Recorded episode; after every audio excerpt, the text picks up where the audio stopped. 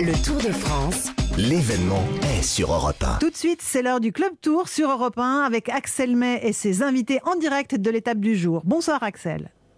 Bonsoir Laurence, bonsoir à toutes et à tous. Partageons la passion du vélo et encourageons les coureurs avec Total Énergie. Tout de suite, le Club Tour. Europe 1, Le Club Tour. Axel May. Et ce soir, nous sommes à Calais, cité de la dentelle et, de la mode, dans le pays du maroilles et de la fricadelle, terre d'arrivée de la quatrième étape, la première en France après trois étapes au Danemark. Et le spectacle espéré par les organisateurs a bien eu lieu dans le final, dans la côte du Cap Blanc-Nez, à 10 km de l'arrivée à Calais. La Jumbo-Visma, l'équipe du Slovène Roglic, du jeune Danois Vingegaard et du maillot jaune Wout van Aert a attaqué et van Aert a remporté l'étape. Pour en parler, on est bien sûr avec notre consultant Richard Vierang. Bonsoir Richard. Bonsoir, bonsoir à tous. Et avec Eric de Falleur de la dernière heure, euh, journal quotidien belge, qui nous fait l'amitié euh, d'interrompre l'écriture de son article pour demain pour venir euh, nous parler un peu de, de, de Wout van Aert. Bonsoir Eric. Bonsoir. Bon, d'abord Richard, euh, impressionnant quand même, comme on pourrait dire, hein, c'est facile, mais waouh, le Wout van Aert. Waouh C'était un final euh, impressionnant avec une seule petite cote de quatrième catégorie. On pensait que bah, ça allait euh, se passer euh, sans trop de, de problèmes, mais l'équipe Jumbo a, a durci le ton euh, juste au pied de cette bosse. Ils ont monté ça au sprint. Et là, explosion euh, bah, du peloton. Et Wout van Aert est parti tout seul. Et en fait, euh, il a tenu pendant plus de 10 km. Il a pris jusqu'à 26 secondes. Et c'était assez impressionnant. On aurait pu penser, vous savez, je sais pas quand vous avez vu ce numéro, vous savez pas si vous avez pensé à un coureur français qui pouvait éventuellement faire euh, les mêmes euh, démonstrations. Malheureusement, il n'est pas là. C'était Julien Lafilippe. Forcément, Wood Van Aert a fait un vrai numéro. Il avait le maillot jaune. Il a conforté sa tunique jaune aujourd'hui au classement général. Et il s'annonce comme un, eh ben, un grand favori pour l'étape de demain. Parce que demain, il est vraiment sur ses terres. Oui, sûr, ça sera les, pavés de, euh, de, de pavés de Paris Roubaix, qui vont notamment être empruntés euh, par, par le Tour de France. Avant de faire réagir Eric de, de je propose d'écouter euh, Wout van Aert. Il, explique à Martin Lange, ben, qui s'est rendu compte dans la côte que tout d'un coup il était tout seul, qu'il n'y avait plus notamment Roglic dans, dans sa roue. Écoutez-le. Primoz était aussi bien positionné parce que l'équipe a fait un grand, grande préparation à arriver en, tête au, début de, Petit Côte. Et oui, en, sommet, on, doit voir qu'est-ce que- qu'est-ce qu'il a passé. Donc euh, c'était aussi une petite surprise pour moi que j'étais tout seul.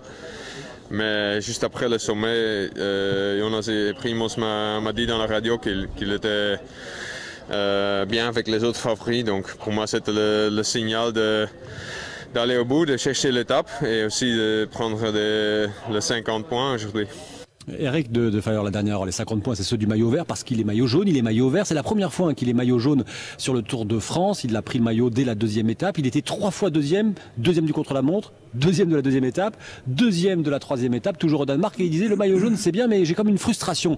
Vous qui le suivez euh, depuis ses débuts, euh, Wout van Aert, euh, il vous a surpris ou il a fait du, du van Aert?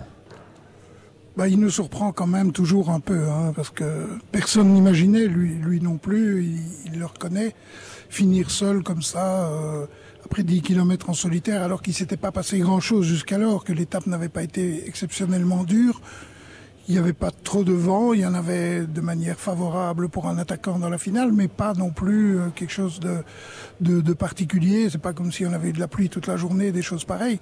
Donc, il, il finit quand même toujours par nous surprendre un peu. On, on imaginait plutôt gagner le sprint d'un petit groupe euh, qui serait arrivé détaché avec quelques quelques secondes d'avance sur le peloton, mais pas comme ça, non. Parce que ce, ce coureur Wout van Aert, il sait, il sait tout faire. Il s'est gagné en montagne, le Mont Ventoux l'année dernière. Euh, il s'est euh, roulé. Il est deuxième du contre-la-montre inaugural. Euh, il s'est punché, c'est-à-dire ses, ses attaques explosives à la Julien Alaphilippe hein, qu'il a, qu'il a réussi aujourd'hui, Eric de Falleur. Oui, c'est tout faire. On, on- risque, je vais dire, de le voir encore demain. Peut-être même après-demain aussi à Longwy, puisque c'est une étape avec une arrivée euh, après deux côtes dans les, les 5-6 derniers kilomètres. Il est très explosif. euh, il y a sans doute que la très haute montagne qui le rebute, même si en effet il a gagné l'année passée au Mont Ventoux, mais pas en prenant un peu de champ, etc. Mais en effet, il avait lâché euh, tous ses compagnons d'échappée pour triompher euh, à Malocène. Et, Richard que moi ce qui m'a surpris aussi, c'est cette image à la fin.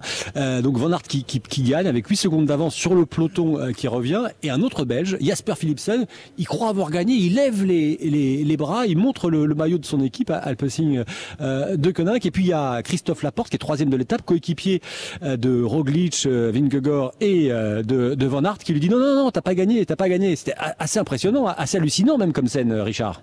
Oui, c'était, même assez rigolo, hein, parce qu'il lui a tapé sur l'épaule et lui montrait en face euh, Wood Van Aert en lui disant Regarde, il y a le maillot jaune là-bas. Ben, en fait, euh, c'est dans le final, je pense que ce coureur-là était un peu distancé. Il est revenu au dernier moment se replacer en pensant que ben, ça arrivait pour la gagne, mais non, euh, il y avait Wood Van Aert qui était à l'avant. Et, et qui avait tenu. Donc bon, ça peut arriver de temps en temps. Hein. Quand on est sprinter, on revient de derrière, on est tellement à fond qu'on ne se rend pas compte que ben il y a déjà quelqu'un devant et voilà donc euh, bon je pense qu'il va se faire chambrer ce soir euh, par ses équipiers ça c'est une certitude en tout cas on a vu aussi quand Wood van euh, passe la ligne avec ce, ce geste là vous savez Georges Vol je pense qu'il avait les sensations aujourd'hui il était sur un nuage, il avait des super sensations. C'est pour ça qu'il a pu tenir tête à un peloton qui commençait à s'organiser il fallait tenir. Il fallait tenir quand même 10 derniers kilomètres et c'était pas évident. Et il est arrivé quand même avec 8 secondes d'avance. Donc je pense qu'il est, très fort en ce moment et que ben, on risque de le voir encore quelques jours. Après, bon, gagner le tour, ça c'est une autre, une autre chose. Mais il avait tourné, il était il tournait autour l'année passée. Vous, je sais pas si vous vous souvenez. Il était, il flirtait avec ce maillot jaune et que ce maillot jaune le repoussait. Ben, cette année, ben, il a franchi un petit pas et il a, tellement envie que ben, il est allé, le chercher. Et là, il est bien sur les épaules. Hein. Il est bien assis, surtout qu'il a une équipe. Il a une équipe d'enfer. Eric de Faller, la, la dernière heure quotidien, belge. Euh, il est comment dans, la vie, euh, Wout euh, Van Aert? Il est, il est flamand, ça d'accord. il gagne des étapes sur le Tour, il gagne des classiques.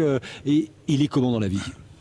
Bah, c'est quelqu'un de, de, sympa. Je pense que les gens, le public français, l'a découvert grâce au Tour de France euh, essentiellement, mais euh, il y a eu toutes les autres courses aussi, hein, Paris-Nice, le Dauphiné, Paris-Roubaix, toutes les, les, classiques où il s'est mis en évidence. C'est quelqu'un de de simple, très très famille. Euh, il, il, vient du cyclocross et donc il a toujours vécu proche des proche de ses supporters, en courant dans, tout près de chez lui finalement, puisque en Belgique il y a des cyclocross tous les tous les samedis, tous oui, les Il était trois fois champion du monde. Hein, trois fois champion du monde, euh, oui. Et donc il, il, court le, il courait le samedi et justement ça lui faisait du bien. Il, il courait le samedi, le soir il était chez lui. Il recourait le dimanche, le soir il était de nouveau chez lui c'était difficile pour lui au début, je dirais la vie de, professionnel, de partir à l'étranger, euh, des courses, etc. Désormais des stages tout le temps.